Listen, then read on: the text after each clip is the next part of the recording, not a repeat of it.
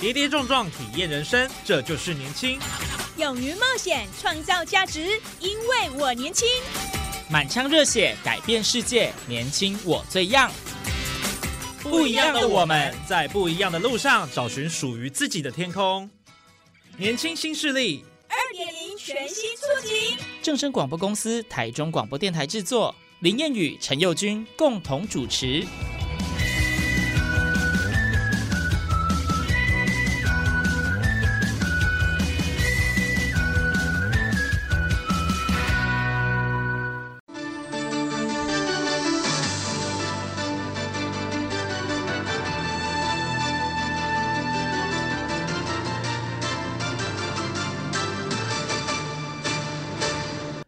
物价飙涨，让民众大叹薪水不够用。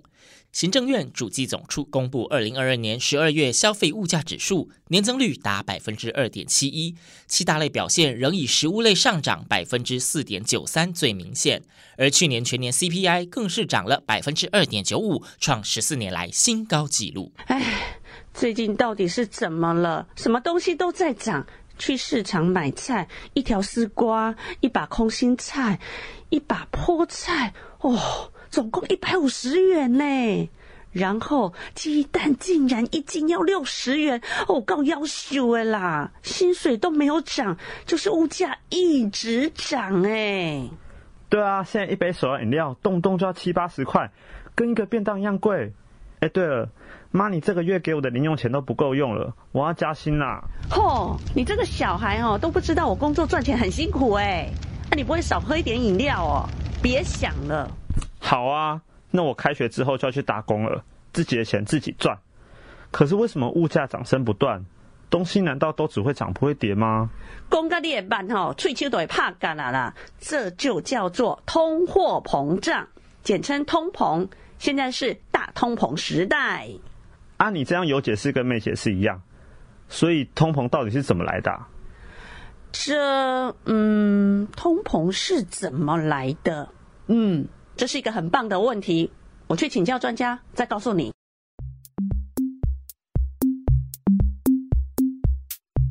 听众朋友，大家午安，大家好，欢迎收听《年轻新势力》，让你利滚利。让我们一起寻找你的理财方程式。我是谚语，我是耀君。好，我们这个又是一个年轻新势力的特别企划单元。那当然，今天要跟大家来谈的主题是有关于通膨，东西都变好贵。对，真的，尤其中午要订便当的时候，特别有感。我今天真的是打开那个 Uber E 的那个点单啊，选择那边划划划划半天，要开单给大家选。哎，选不到我们就是可容金额里面的这个便当可以吃，好痛苦哦！每天中午真的，因为我们是每天有一个扣打在的，没错，我们不可以超过那个，不可以超过那个，每个人都有这个钱。但是我已经从大概今年年初开始吧。越滑选项越少，越滑选项越少，因为什么东西都涨价。你现在要吃个午餐，真的是买不到东西吃，很可怕。民以食为天，连吃都这么困难，那么艰辛，真的有感受到这个通膨的压力越来越大。对啊，然后电费上个礼拜不是说我们现在进入夏季也要来涨了？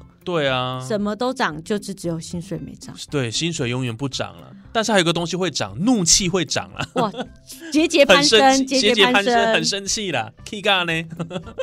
好啦，我想今天我们要谈的这主题呢，就跟这个通膨有关系，相信大家都很有感，因为我们都是市井小民嘛。没错。对，那当然，今天我们也特别邀请我们的专家啊，我们的老师要跟我们谈谈，到底为什么会有通膨？对呀，一直维持一样的价格不是很好吗？嗯。那我们就请老师来跟我们做说明喽。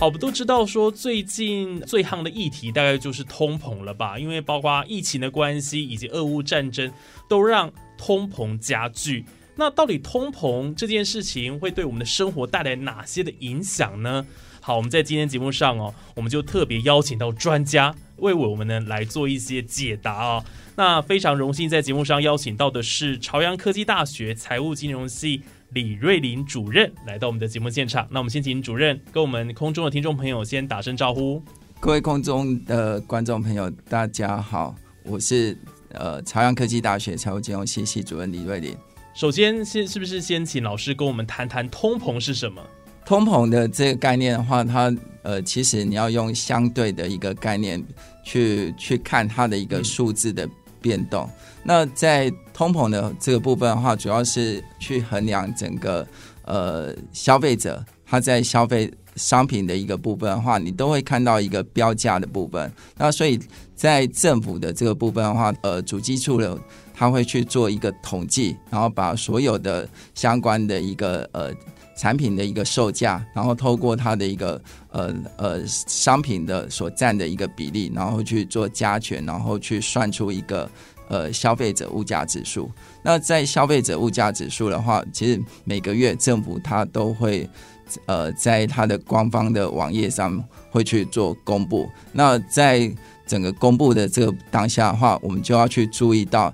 这个月跟上个月它的一个消费者物价指数有没有所谓的变动的一个情况，嗯这样子。所以老师刚刚提到这个通膨，哎，其实通膨好像不是，因为我们看，比如说新闻啊，或是一些电视上在讲说，我们以为这是比如说业者啊，或是一些厂商他们想要涨价，就说，哎，我们要涨价喽，我们要涨价，我们承受不住压力。但其实它也是有一个可以制衡的一个空间，就对了。对厂商来讲的话，我们是看一个趸售的物价指数，因为厂商的话，它本身的话会有它的一个成本，嗯。然后加上它本身要赚的一个类似呃毛利率的那个部分，然后去做加成。啊，所以在消费者端的这个部分的话，就是我们在大卖场所看到的，或者是在便利商店所看到的那个价格的部分，然后你会愿意呃花多少钱去做购买啊，所以这两者的话，其实都会去衡量所谓的通膨。那在通膨的这个部分的话，它并不是说这个月比上个月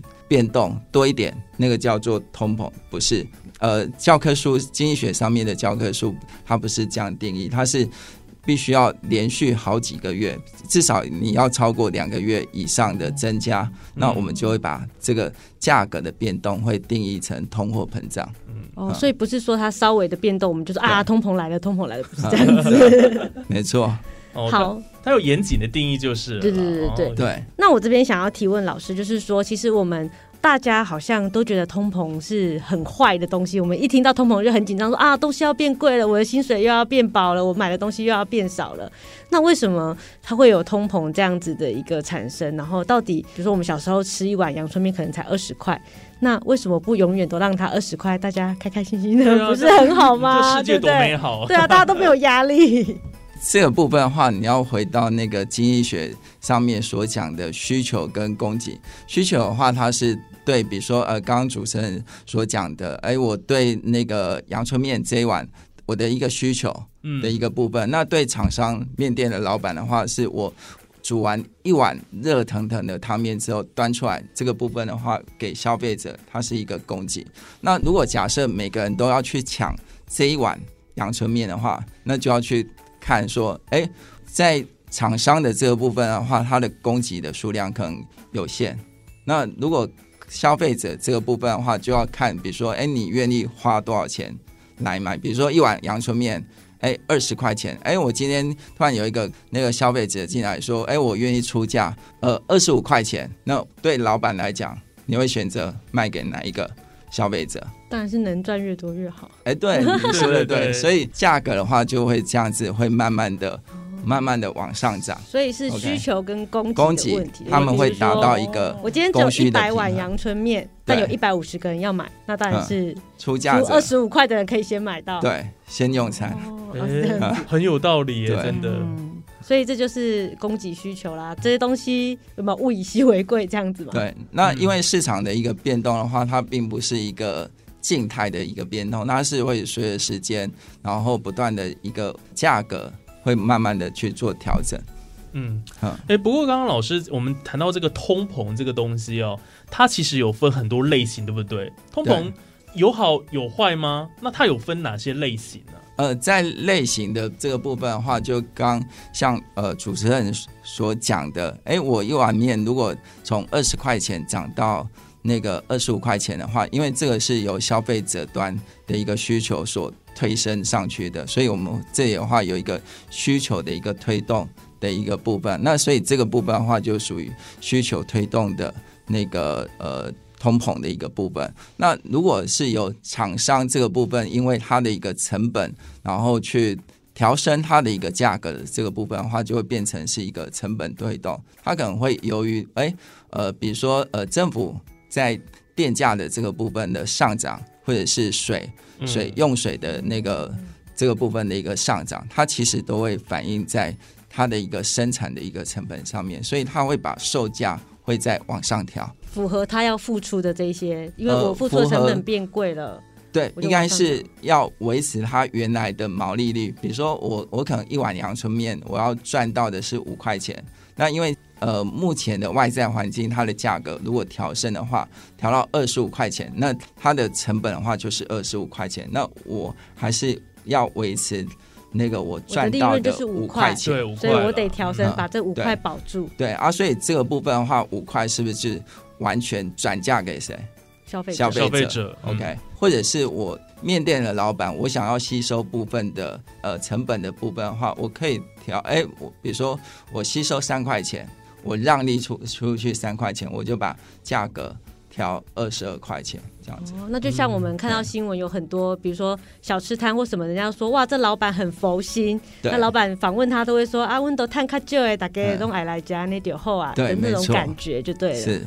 是。那刚刚老师有提到说，这个呃会发生通膨哦，当然跟这个供给需求很大的关系了。那有没有其他的原因？呃，基本上发生通膨的话，大概就是从产品端的这个部分的话所产生的一个供需的变动，然后造成价格上面的一个调整。对那如果今天生产端的那个厂商如果不愿意吸收的这个部分的话，当然就会把价格去做调整。那所以我们在整个细分上面的话，就是会从需求的部分跟成本面的这个部分去做定义。那当然，在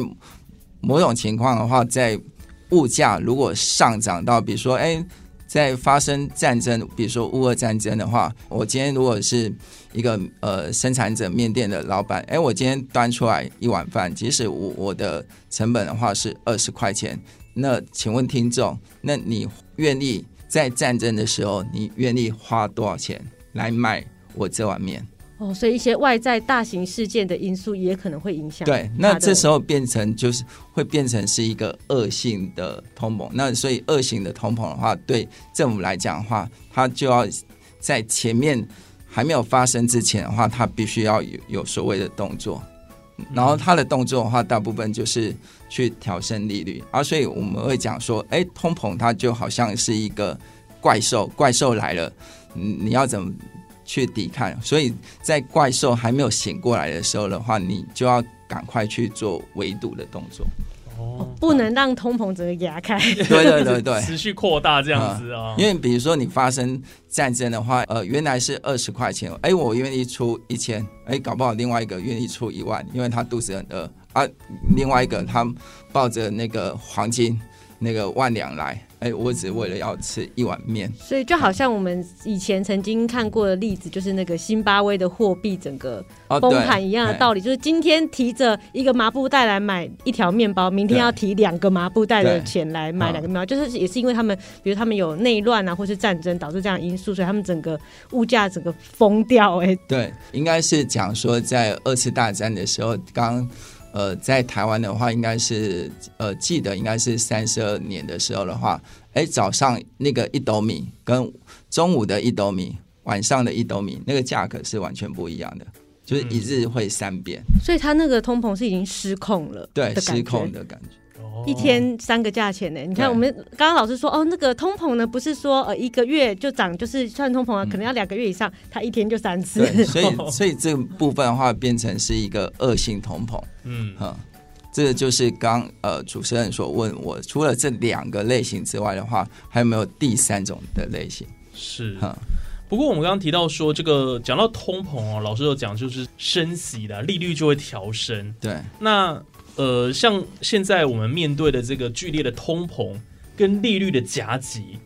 像我们一般的民众该如何去应对呢？那有没有一些可以给我们一些青少年朋友的一些理财的建议？在通膨的这个时代。OK，对，呃，青少年的这个部分的话，同样还是要去呃减少物欲，就是呃该买的东西的话，当然还是要要买，比如说你可能那个呃读书，然后你要买笔记本，或者是要买那个呃圆珠笔这些等等，它是你的必需品的话，你你不得不。但是你如果是额外，比如说，哎，我想要买呃换一个更好的手机，或者是更好的一个享受的部分的话，你在这个部分的话，可能必须要减少你的物欲，把你的支出这个部分的话，额外的支出你要去降低下来。那你降低下来的话，你就会变成是换一种方式去想的话，就是有点是储蓄的一个概念，然后把它呃转换成将来的可能是消费的一个部分。哦，先忍一忍，不对，要不要不要，就是说，哎、我是想要还是需要？需要就给他买下去，嗯那其呃需要就给他买下去，但是想要的部分我们要先缓一缓，可能等一等，对将来之后它是你就是更高消费的一些量呢。嗯，对啊，像这个我就想到说，很多青少年朋友他们都会喜欢玩电玩嘛，就会买一些游戏点数，所以其实他们就可以换个方式玩一些免费的游戏，有没有？对对对，先不要花这些钱，把它省下来。啊，对啊，我觉得这个应该就是一个很好的一个对，就方式。是不要不要一直想说我要买什么，我要买什么，我们应该专注一下别的事，比如说用功读书啊，或是培养一些自己的兴趣啊，增加自己未来竞争力啊，就是面对这个通膨时代了。因为我觉得听老师这样今天这样讲下来，对我们好像永远都不会摆脱这件事情。嗯，没错，因为通膨的这个部分的话，因为应该是讲说必要的恶，但是嗯在这种呃洪水猛兽的这个部分的话，它如果苏醒的话，但还没有苏醒之前的话，就要先做一个防范。不过这些的话都是由政府的一个可能央行会去。各国的央行会去负责它的一个利率稳定的部分，然后呃利率稳定了之后的话，它才物价它才会稳定。好，那刚刚听完了老师给青少年朋友的建议哦，我们在这边也想要呢，替我们两个主持人哦，毕竟都是成人嘛哈，对私信我们呢问一下，我们呢我们怎么对办？我们要怎么办？对于那个比较成年的，你如果有上班的朋友的这个部分的话，其实，在目前的理财的商品是工具非常多，但是在前提的这个部分的话，同样还是要跟青少年一样，先把自己需要跟想要的东西先界定清楚，把那个呃想要的部分的话去做暂缓、暂缓消费，然后嗯把它变成是一个储蓄的一个概念。那你有了这种储蓄的一个金额之后的话，其实现在呃，在整个理财的商品非常多，因为在股票市场的这个部分的话，其实你可以去呃投资在那种 ETF 上面，或者是投资在呃基金上面，嗯，然后或者或者是你如果比如说呃像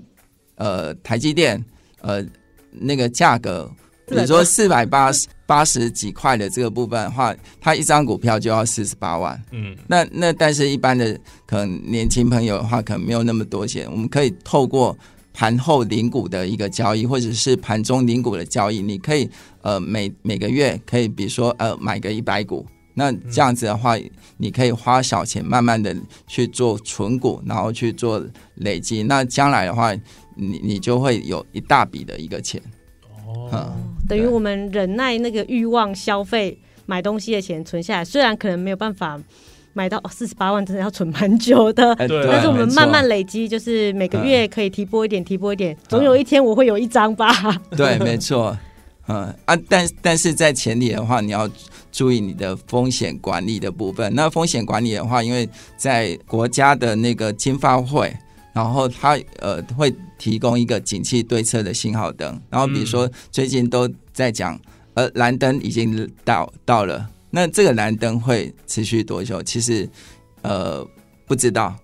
呃，翻开打开历史的话，比如说前前阵子那个二零二零的那个呃呃疫情的危机的话，它是维持三三个蓝灯，然后就变成呃黄蓝灯，然后就一路就一直飙到红灯的这个部分，然后转折，然后现在往那个地心冲，然后所以在这个部分的话，可能就是大家要审慎去做投资，嗯、你可以在低档的时候的话，慢慢去呃买进，然后等到呃它重新变成黄蓝灯的这个部分的话，你还可以再加码啊。但是你再变成黄蓝灯的话，我相信各位的存股应该都已经获利了。对哦，所以老师有提醒我们说，其实不要就一昧的，就是、哦、我要一直冲一直冲，风险这件事情，我们一定要非常也非常重重去重要，重视它，这样子。没错。好，所以老师这样听下来，呃，既然现在是一个通膨的时代，所以是不是呃可以多去投入这个股票市场，然后在呃银行的定存或活存的这地方，我们就减少，是可以这么样子来解读吗？没有前提的这个部分的话，你要去看整个大环境的景气循环的部分，嗯在收缩的这个部分的话，你就要把自己的手脚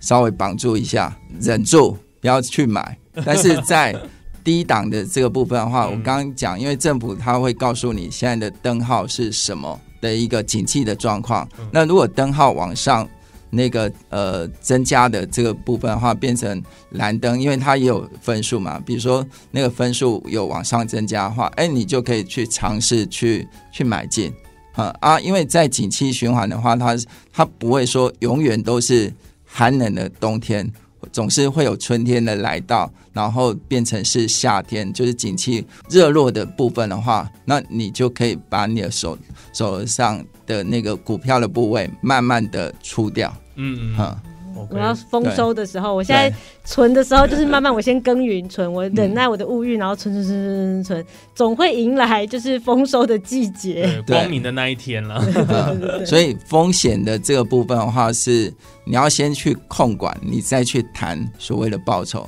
嗯。因为一般人的话都会想说，哎，我看到别人那个呃买股票，哎，今天都涨停板啊，但是你有没有去想过，他在先前在买进的时候的话，大概是没有人想要去买的。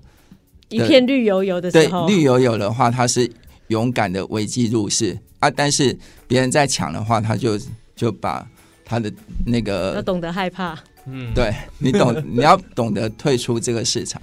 是所以其实这个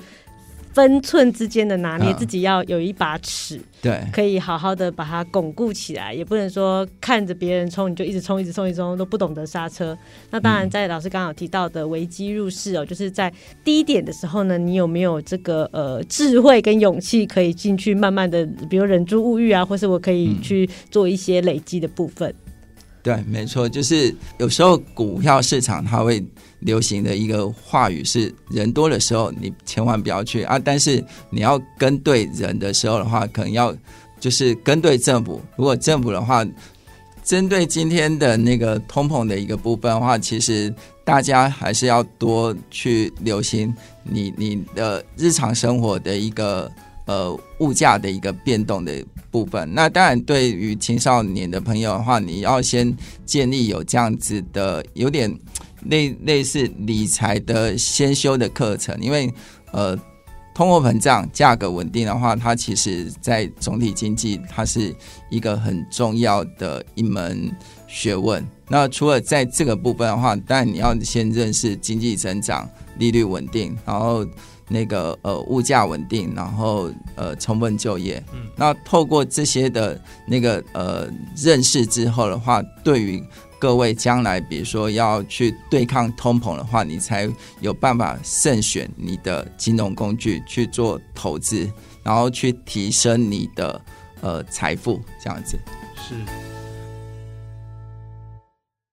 哇，今天听完老师的介绍哦，真的学习到很多。对，笔记做的满满的。不过在当中啊，老师有提到一些专有名词哦，可能同学不是很了觉得我。们这边呢，可以帮同学们小小的再补充一下。是，比如说呢，刚刚老师有提到一个 CPI，就是消费者物价指数的部分，其实它是一个很重要的指标。哎，对，其实消费者物价指数哦，在经济学上是反映跟居民生活有关的产品跟劳务价格统计出来的一个物价变动指标。那主要就是用百分比来做表达的形式，那也是衡量通货膨胀的主要指标之一。一般来讲，超过三趴是通货膨胀，超过五趴，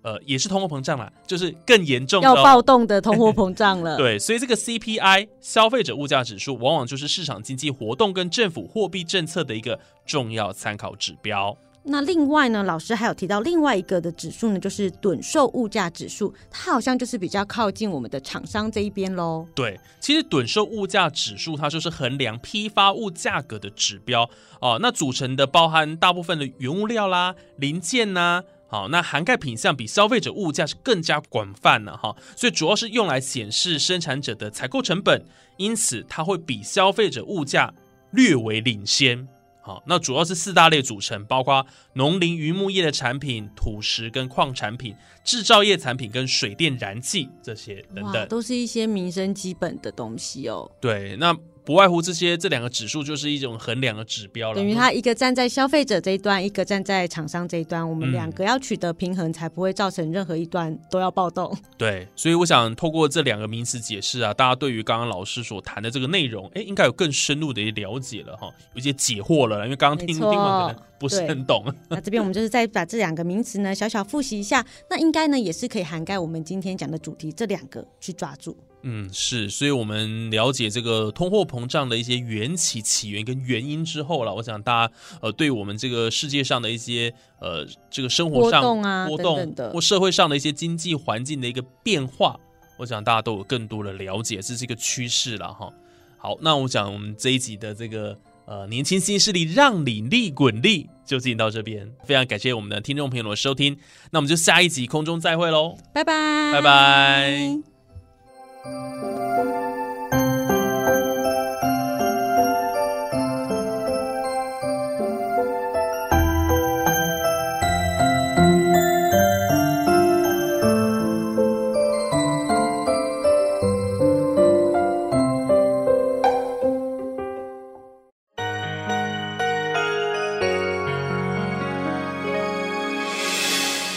心的时候有我陪伴，欢笑的时候与你同行，关心你的点点滴滴。掌声广播电台。深受义工朋友及新住民喜爱的东协好声音歌唱比赛来喽！凡在台中市合法工作就学的外国人及新住民，都可以个人或组队方式报名。台中市政府劳工局号召移工新住民赶紧加入报名行列。八月二十号下午一点，在台中公园一同嗨翻周末。活动从即日起到八月一号为止开放报名，额满为止。详细活动资讯可电洽零四三五零六七八八八分机四九零九周小姐，分机四九二零吴先生。本广告由劳动部劳动力发展署就业安定基金补助，台中市政府劳工局制作。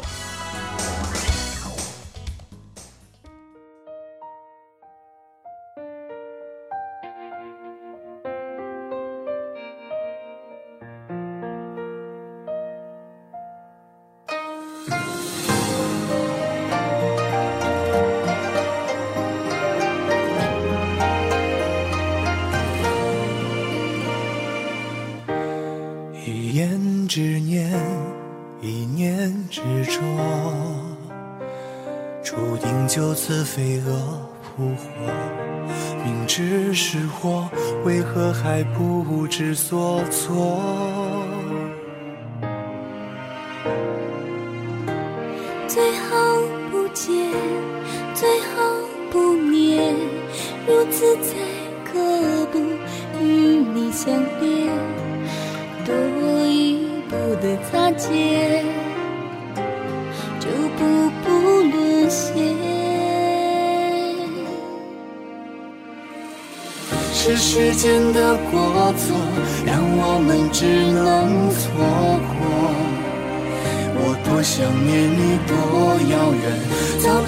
是哭过，这一刻也不想逃脱。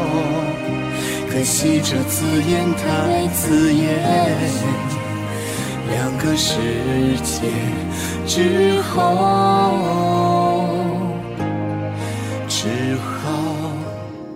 情深缘浅。